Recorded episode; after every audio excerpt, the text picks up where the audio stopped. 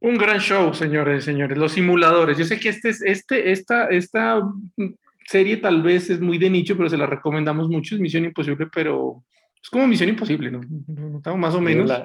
La, Misión Imposible argentina. Latina. ¿no? Latina. Sí. Mucho. llegó gracias a la perubólica. pero valga la cuña para que se vayan a nuestro otro podcast donde hablamos de ese cosa retro que se llama No crezcan, es un truco con más amigos. No tiene nada que ver con magia, pero es chévere. Bueno, pero bienvenidos una vez más a Aprendiz de Magia, este podcast que salió, podcast, podcast, podcast, que fue creado en la pandemia, como muchos proyectos y podcasts y programas que los magos y los comediantes eh, aburridos, encerrados en la casa sin poder salir, crearon. Entonces Germán y yo creamos este podcast que se llama Aprendiz de Magia. ¿Qué diferencia hay? Que aquí la idea es que no somos expertos en magia, pero nos encanta y queremos aprender mucho y tratamos de que todas las personas que son aprendices de magia se conecten con nosotros y vayan poco a poco aprendiendo de diferentes temas y enterándose sobre diferentes temas acerca de este maravilloso mundo del asombro. Una vez más está conmigo Germán Arciniegas y aquí quien les habla Alejandro Taua. Y sin más introducción, Germán, vamos a lo que vamos a hablar hoy. pero primero que todo, metámosle. ¡Entusiasmo! a meterle ganitas a esto. Hoy, hoy, hoy presentamos. Hoy presentamos. Montando un show de magia. Muy bien, muy bien, muy bien, muy bien. Hoy, hoy hablamos de montar un show de magia, Tawa.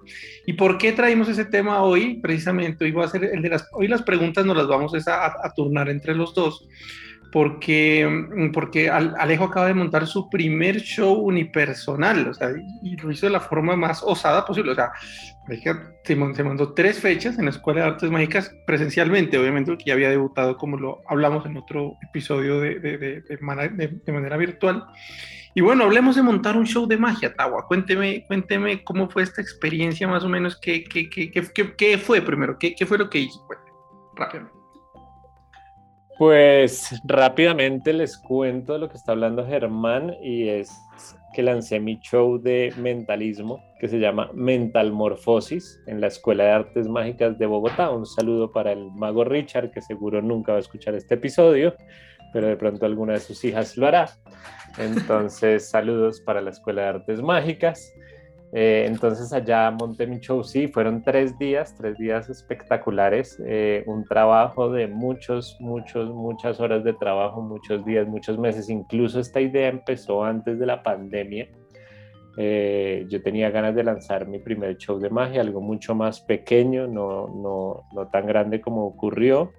Quería, sentía que como artista, como, como algunos saben de los que nos están escuchando, yo antes de hacer magia hacía stand-up comedy y, y, ya me debía un show, ¿no? Siempre había hecho shows como con Germán Arciniegas, con Juan Diego Galvis, con Moti Monsalve, con otros comediantes, eh, pero venía con ganas de hacer un show unipersonal, yo solito ante el mundo y qué mejor que la magia. Pero llegó la pandemia me tocó pasar al mundo virtual y mientras tanto seguía trabajando y cocinando este show llamado Mental Morphosis. Bueno, pero ¿dónde, dónde no puedo hablar aquí de cómo arrancar como para, bueno, primero una necesidad, eso está claro. Segundo, em, una experiencia, una idea, pero usted montó este show, y si no estoy mal, usted lo presentó antes como en un espacio más chiquito en Magic House. Exactamente, sí, ahí presenté como el piloto, por así decirlo. Eh, básicamente es un show para 20 personas que hice, eh, probando un poco los juegos, probando un poco el guion. Todavía no era la, la, experiencia completa que yo quería lograr por temas de espacio, de escenografía, de, de tiempo, pero sí hice como un piloto primero que la verdad me sirvió mucho para corregir guion, para corregir juegos eh, y demás, ¿no? Pero sí, ese fue como el primer piloto que, que hice. Pero hay una cosa cuando la gente está, o por lo menos en el caso yo tampoco es que tenga la experiencia más larga, a pesar que llevo mucho tiempo de mago, no tengo la experiencia más grande montando un show de magia, pero ni he montado tantos como me gustaría. pero sí, sí, sí quiero preguntarle algo a usted desde su eh, experiencia como mago primero. ¿Es usted qué pensaba que era montar un show de magia? O sea, ¿usted se imaginó una cosa eh, y, resultó siendo igual o, se encontró con algo completamente diferente, más difícil, más complejo? Pues la primera al principio, o sea, la lealtad estamos hablando de los extraterrestres, me, me acaban de... Para todos los extraterrestres que nos escuchan, ahí va el mensaje. Eh, pero bueno, cuando yo arranqué en la magia...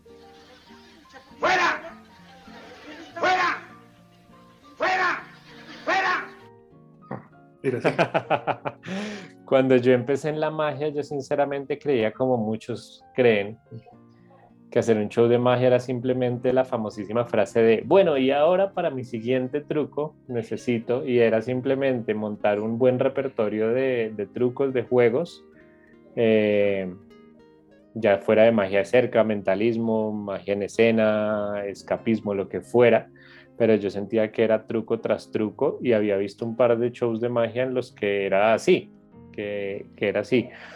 Empecé ya a estudiar eh, diferentes shows de magia, como este que nos voló la cabeza a todos los magos, recomendadísimo, si no lo ha visto, el de Derek del Gaudio, It's on Itself. Pero pues bueno, eso es un eh, nivel lejísimos, pero pucha, estamos en otro, en otro sistema solar nosotros, básicamente. Pues, básicamente, también vi el show de Derren Brown que está en Netflix, Miracle, se lo recomiendo. También vi. Ese no está tan lejos, ese, ese, está como a tres planetas, pero bueno. el caso es que empecé a ver varios shows de magia y empecé a, los que no se han leído el libro, Roba como un artista, pues se los recomiendo, pero empecé a llenarme de información porque con ese show yo simplemente no quería hacer magia, o sea, un truco tras otro, sino que yo quería expresar algo. Quería contarle a la gente que a mí la magia eh, me, me cambió la vida, me cambió mi forma de pensar desde ese 10 de noviembre del 2018, cuando terminamos el taller con Germán Arciniegas, que es el culpable de que yo haya entrado en este mundo tan espectacular, magnífico y costoso de la magia. Eh, ahí me cambió la vida. No hay un solo día que yo no piense en magia y eso era lo que yo quería contarle a la gente. Entonces, aquí para empezar a entrar en la carne de este capítulo, Germán, yo creo que lo primero, primero, y lo digo como publicista, como comunicador, como creativo, como mago, como comediante y como artista que quiero ser, si ustedes van a montar un show, si ustedes van a crear un show, mi consejo es que lo primero es que tengan algo que contar, que tengan algo que expresar, no simplemente voy a hacer 5, 8, 10 trucos que están buenísimos y seguro los ensayan y salen bien, pero aquí no vamos a hablar de, la, de eso, lo principal es que tengan algo que contarle al mundo, porque es que eso es el arte. El arte es como el artista eh, expresa, comunica su visión sobre algún tema, sobre la vida, y se lo comunica al público, y es una visión subjetiva. Entonces eso era lo que yo quería, y así nace Mentalmorfosis. ¿Por qué Mentalmorfosis? ¿Por qué ese nombre? Porque la magia hizo una especie de metamorfosis mental en mí, entonces esa es la razón del nombre y eso era lo que yo quería. Entonces primero pensé en un concepto, pensé en qué era lo que yo quería decir mucho antes de, saber qué juegos iba a hacer, qué magias iba a hacer, qué técnicas tenía que aprender. Mucho antes de eso pensé en eso, en el concepto, en lo que yo quería comunicar con este show y que le quedara a la gente, que la gente se llevara después de salir de este show, que no solo dijeran, uy, qué buenos trucos hizo, sino que se llevaran pensando algo, ¿no? que se fueran con algo en la cabeza. Claro, ese es, como el ideal, el que, todos pensamos y, decimos, no, pues ese es, es el, lo, lo, que deberíamos buscar en el, en el mundo bonito y todo, y lo que tal vez mucha gente, muchos de nosotros hemos, hemos tenido como con, con la intención, el tema de esto y lo difícil, pero que, los, que los animamos a todos a que, a que, a que trabajen con, con ese fin, es a, que, es a que lo intenten, porque no está nada, nada de malo tiene en, en, querer, en, tener algo que decir. En este caso es que Tau empezó por la parte más difícil y la encontró, que es, que, que, es la otra, porque tampoco es fácil tener algo que decir que de verdad valga la pena o que, se, o que tú lo puedas comunicar. Eh, y, y, y, y, a partir de ahí armar como todo el show. Tiene muchas, eso, eso, eso, eso, tiene un montón de trabajo atrás. En mi caso personal, yo me acuerdo la primera vez que armé un show fue con Johan Ríos. El, en, armamos eh, un show que se llamaba Amadeus, con, con otro mago que se llama Camilo Calderón. Y, y sí tenía, yo ahí aprendí mucho, un montón de acerca de como estructura, de, de, de, de montarlo como era, era con tres actos, porque, porque era basado en, en, en Mozart. Nosotros, bueno, es otro tema largo como para hablar, pero bueno, eran tres actos, tres como, como, como, los, como las sinfonías y como las, estas cosas. Muy, ¿no? Muy, nosotros, bueno, osados también. Y, y, salió bien, salió chévere la experiencia de, de, de, de ensayar, de montar, de, ver qué funciona aquí, qué decir aquí, por qué decir esto, por qué no lo otro.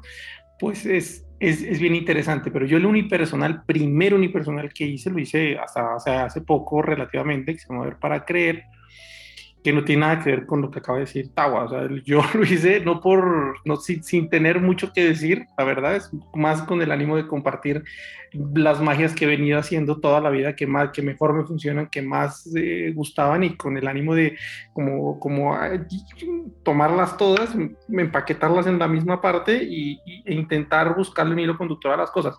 Más, más por mi lado es más que cada una tenía algo que decir como como, como, como, un, como un tema individual que como un mensaje grupal. Al final la gente lo, lo, que yo quería era que se rían, que se diviertan, como lo que quiere uno en un tema, digamos, con un objetivo más comercial puede ser en ese, en ese caso. Este show funciona para ponerlo en cualquier parte, por ejemplo. En el caso de si, si uno quiere metalmorfosis, que es eh, lo, lo, que dice Alejo, pues puede ser más más para un teatro más eh, especializado, digamos, ¿no? Hay, hay, hay varios sí, tipos también que, del de, de que podemos aquí hablar un poquito, pero cuénteme también, Tawa, desde su experiencia, claro, que cuénteme algún aprendizaje chévere que tuvo ya de, después de hacer las tres funciones, algo que usted haya aprendido muy importante.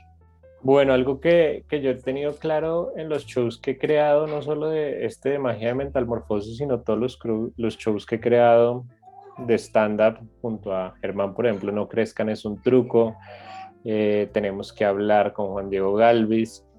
Digamos que hay algo que le hemos aprendido a los gringos, sí. que yo definitivamente aprendí en este show eh, Mental Morfosis, y es que un show es un show, o como su nombre lo dice, no es simplemente una seguidilla de trucos y ya, sino que hay que crear esa atmósfera mágica, como lo hemos sí. hablado con Germán en otros episodios, desde las luces, el humo, eh, la experiencia que va a vivir eh, el, el, público desde que se sienta en esa silla o incluso antes, eh, cosas que de pronto van mucho más allá de, del truco como tal, sino que, y por ejemplo, si ustedes van a Las Vegas eh, a ver a Penny Teller, van a ver a, bueno, a David Copperfield, a cualquiera de esos magos o incluso al mago que está en el teatro más pequeño, ellos les van a hacer vivir una experiencia no solo por la calidad de los trucos, sino por el show que están viviendo alrededor. Entonces uh -huh. creo que ese es un aprendizaje también que tuve o que reafirmé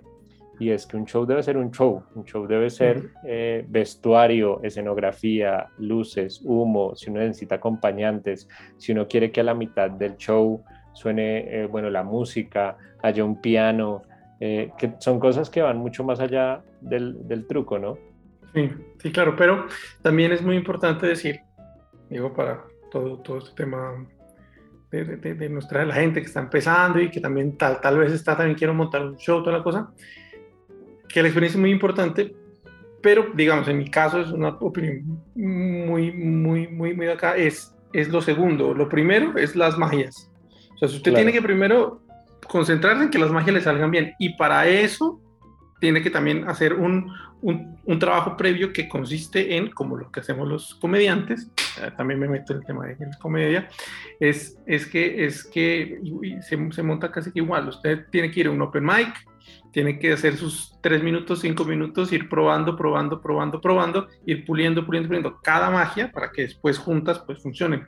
Pero, pero por, ejemplo, un, un, una mi parada en este, este tipo de, cosas es que a veces uno hace cambios de última hora. Yo, yo, yo he visto eso mucho y me pasó también. Que dicen, no, no, no, espere, pero para este show uno ya, ya tenía todo, todo, listo, no, no, no, venga, metámosle mejor que la carta no aparezca en el sobre aquí, sino que aparezca en, eh, yo qué sé, en medio de eh, otra baraja eh, volteada en, abajo de un, yo qué sé, de una silla. Pero eso lo hace uno el día anterior. Entonces, pues eso no está bien. El, el tema es, por, por, por, eso, si usted estuvo, digamos, trabajando en estas magias, ensayándolas con el tiempo necesario, pues bueno, al, al, final unirlas y ya darles un hilo conductor, pues sí, no es, péguese, no es tan péguese fácil. al, sí, péguese al guion y a lo que ya tiene ensayado. Claro, lo que usted dice, hermano, es importantísimo, pero es lo básico y primol- primordial y más importante, ¿no? Primero tenga los efectos y los trucos bien ensayados y si no se lance a hacer un show si los trucos no están recontra, hiper, mega practicados, casi que usted los tenga ya eh, por ejemplo, una, un- una anécdota interesante es que yo, bueno, los, efectos que meto acá dentro del show están recontra mega ensayados, practicados. Eh, hay uno que, que yo lo hago porque, porque hace parte del guion del show y porque me encanta, que habla de los miedos y de mi miedo a quedarme ciego. Y lo lindo de, ustedes saben que lo hemos hablado en otros episodios, los juegos tienen una vida interna y una vida externa, ¿no? La vida externa es lo que vive el público. Yo al público les digo que tengo miedo a quedarme ciego y que por eso voy a hacer un truco de cartas para un ciego, de un ciego a otro ciego. Esa es la premisa del, del efecto. Lo que no sabe el público en la vida interna es que yo para poder lograr ese efecto, de poder encontrar la carta del espectador, necesito ver, pero por cómo está dispuesto el juego, en el que yo tengo que quitarme las gafas, ponerme una venda, hay una técnica para de todas formas ver con la venda, pero como yo necesito quitarme las gafas, yo de todas formas no veo. O sea, en la vida interna del juego, en la que el truco es, ah, el mago sí ve, pues en mi caso el mago no ve. Entonces a mí me toca hacer otro tipo de, de- o sea, no, ve, no veo al 100%, no veo 20-20 como debería ver. Sí, hay soluciones, ponerme lentes de contacto y demás, operarme y cosas de ese estilo que no tengo. Entonces, la vida interna es que yo estoy sufriendo internamente porque no veo de verdad, pero me encanta ese juego, le tengo mucho cariño porque a pesar de eso lo he logrado sacar pues adelante. Eh, en- entonces, ¿a qué voy con eso? Que hay juegos que uno se puede poner como el reto, la meta de, de- de querer hacer, yo quiero hacer algo imposible, pero de todas formas hay que practicarlo. No, pues claro. Uno no jamás salgan a hacer un show con un juego que no tienen 100% No, no, practicado. Ese juego guárdenlo para después. Sí, no, no, no, no, no, ob- obviamente. Y, y, y sobre todo, y sobre todo, pero, pero ¿por qué? Dicen, ay, pero no, pero ¿cómo así? Es que, ay, es que estos manes están diciendo. No, es que, lo, que la práctica, bueno, sí, ensayado en la casa muy bien, pero también presentado también, porque pueden, como todos saben, pueden pasar cosas en vivo y en directo que nosotros, por más que ensayemos, no vamos a, a poder predecir, entre comillas.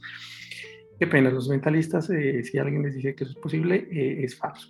Eh, sí, pero, pero hay cosas que pasan en, en, en, en, el show en vivo y de eso se trata también, eso es parte de, de la magia, es que, es que pues no todo está escrito ni todo va a pasar según uno cree que va a pasar, porque es otro error que a veces cometemos y es, y es no, es que aquí el público el, va a coger las cartas y es que uno se imagina todo lo que va a hacer el público y, sea, y, y a veces se ciega y piensa, o sea, está tan, tan seguro de que eso es lo que va a pasar, pero no, o sea, hay personas, cada uno tiene su personalidad, cada uno va a reaccionar diferente, hay gente que no entiende las órdenes, hay gente que, que no escucha o que entiende diferente las, las, las cosas y la magia puede eh, salir mal. Y es ahí donde se nota si ensayaste o no ensayaste, si lo presentaste o no lo presentaste. Exactamente. Entonces, tengan mucho cuidado con, con, con, eso eh, cuando estén en el montaje, sobre todo de, de, los efectos. Y no, tiene, y, y, no quiere decir tampoco que, ah, no, es que tengo que hacer shows de prueba, que está muy bien, que sería perfecto, pero con que tengan familia, con que lo vayan, van a salir a comer alguna cosa, pues muy ser una magia, tampoco tienen que hacer todo el guion ni meter de todo, no, no, con, que, con ver las partes como que ustedes creen que son flojas de algunas magias, aprovechando cualquier otra situación, pues háganlo, porque es, es, es, es, es ese tema en el en vivo, pues se nota bastante. Total, y eso es algo que hay que tener claro. Van a haber errores, van a haber fallas, van a haber cosas que no salen como uno creía, me pasó, pero lo importante es que el público no se dé cuenta de que la falla es real, de que la frustración es real. Ustedes tienen que continuar, por eso la frase de el show tiene que continuar también es eso. Si hay un error, ustedes tienen que ver cómo lo sortean y hacer que el show siga y que al final no parezca, de hecho me ocurrió con ese efecto que les digo la segunda noche, no encontré la carta del espectador porque el espectador, como dice Germán, siguió las reglas muy bien, las, las instrucciones las siguió demasiado bien, demasiado bien. Y hay una instrucción que yo digo, le digo al público, público, fíjense muy bien la carta que él está eligiendo, contando, porque él cuenta cartas por ejemplo, si piensa en un 4 de tréboles, cuenta cuatro cartas, ¿no? Pero al decirle yo esto al público, el espectador muy querido lo que hizo fue agarrar las cuatro cartas, levantarlas, separarlas y mostrárselas al público. Y él lo que pasó ahí es que desordenó las cartas como yo las necesitaba. Entonces, al querer hacer algo más para que saliera bien el efecto, él no sabía, él estaba súper buena onda, súper en toda la buena actitud. Lo que hizo fue dañarme el efecto no encuentro la carta del espectador. Ahí qué pasa, no encontré la carta, yo seguí con el, con el show, ¿cierto? Como si eso hubiera sido un error. Y al final del show, la carta que le había pensado aparece dentro de un libro como separador de una página clave. Entonces la gente creyó que el show era así. Y de hecho mucha gente dice que eso fue lo que más les gustó del show. Pasa, eso, eso pasa y pasa más, más de lo que creo. Claro, entonces a lo que voy es, no, el error va a estar, la falla va a estar, sobre todo en magia, que uno no tiene todo 100% eh, controlado, no es una obra de teatro.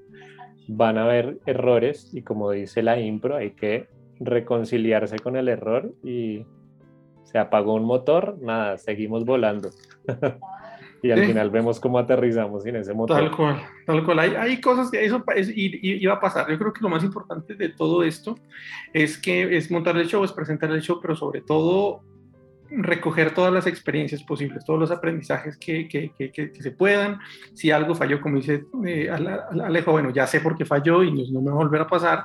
Eh, o cosas que salen como esta del, de la carta de uno puede hasta evaluar si esto se puede convertir en un efecto que se quede en el show para el futuro, pero es lo, digamos, lo más importante es, es lanzarse a hacerlo. Para, para mí es, importante lanzar, a hacerlo y tener como prioridad eh, que la gente viva una buena experiencia. O sea, que tan tanto que las magias salgan bien primero, todas, que tienen, tienen, tienen, tienen que ser unas buenas magias, bien presentadas, que sean una experiencia chévere cada una de las magias, y después, que lo que dice Alejo, que ya es como, es, es como que uno tiene una torta, un, pastel, un ponqué, y está, sabe delicioso, tiene por dentro todos los ingredientes, está perfectamente hecha, eso es lo importante. El, el, resto es la, la, la, decoración, que se vea bonito, esas tortas espectaculares que las, que las, que las, que las maquillan y les hacen una cantidad de cosas para, para, que, para que la experiencia sea desde que yo abro la caja y veo la torta.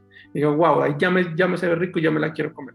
Entonces, mm, pues no, tener, tener todos estos, pero, pero un tip, y cuéntenos un tip, Tawa, usted que ahí vengo yo, este podcast se va a transformar y se llama Aprendiz de Publicidad un, un, tip, un, tip, publicitario para los que estén lanzándose a hacer su primer show, su segundo show, pocos shows eh, unipersonales y quieren, y quieren como promocionar, ¿qué, qué, qué, qué tip o qué cosa le podría usted como, como, no, pues, dar por tres cosas. Tres cosas publicitarias. Lo más difícil es vender un show, vender, hacer que la gente vaya a verlo. Por favor, vendan boletas, vendan. El mejor tip es vender por WhatsApp una a una las boletas le escribí a compañeros del colegio, de la universidad, gente con la que había trabajado. Hola, ¿cómo estás? La gente creyó que yo estaba vendiéndoles Herbalife, que les iban a meter en alguna pirámide. Más o menos. Pero más o menos, más o menos. Pero yo creo que un tip publicitario es si nosotros tenemos un concepto claro del show, como en mi caso Mental Morfosis, todas las campañas publicitarias tienen un concepto, ¿no? Y ese es el concepto que nos permite hilar también las piezas publicitarias. Si yo estoy hablando de transformar la mente, pues puedo crear videos, hablar sobre ese contenido en redes, decir, miren, qué experiencias les han transformado a ustedes la mente, ¿no? Que nació mi hijo, ¿no? ¿Qué tal cosa? Y al final decir, bueno, los invito a todos a Mental Morfosis, un show que habla sobre eso. Entonces es importante que haya un concepto, que el show tenga un concepto. Eh, por ejemplo, hay un mentalista, Ricardo Montoya, que su concepto era juegos mentales y él lo que hacía era que el contenido del show era hacer juegos mentales, entonces hacía cosas que tuvieran, eh, pues que preguntas como esos juegos mentales de National Geographic o de los programas estos, o qué estás viendo aquí, cuántas líneas ves, qué número ves y todo eso se empieza a volver contenido de, del show. Eh, si tú simplemente vas a hacer un show de magia donde haces trucos, pues si no tienes mucho que contar, no solo, para el, no solo se va a ver pobre en el show, sino que en la publicidad a la hora de venderlo no vas a saber qué contar. Entonces, entre más rico sea ese concepto y sea esa historia, pues va a ser mejor, ¿no? Em, entonces, eso por ese lado. Y lo último tip, último tip ya para despedirnos, aprendan Facebook Ads y Google Ads y promocionen su show, métanle pauta, porque a la final eso es lo que más sirve hoy en día. Bueno, así que con esto, señores y señoras, nos despedimos de este episodio dedicado a los shows unipersonales con el siempre consejo de Gema. Amigos, hoy quiero hablarles del valor. Ser valiente no significa enfrentar solo las cosas peligrosas, también significa tener la fortaleza de decir no cuando tus amigos tratan de hacer que hagas algo malo. Significa no temer cuando alguien te diga cobarde. Tener valor significa tener principios y mantenerlos sin importar las consecuencias. Nos veremos pronto.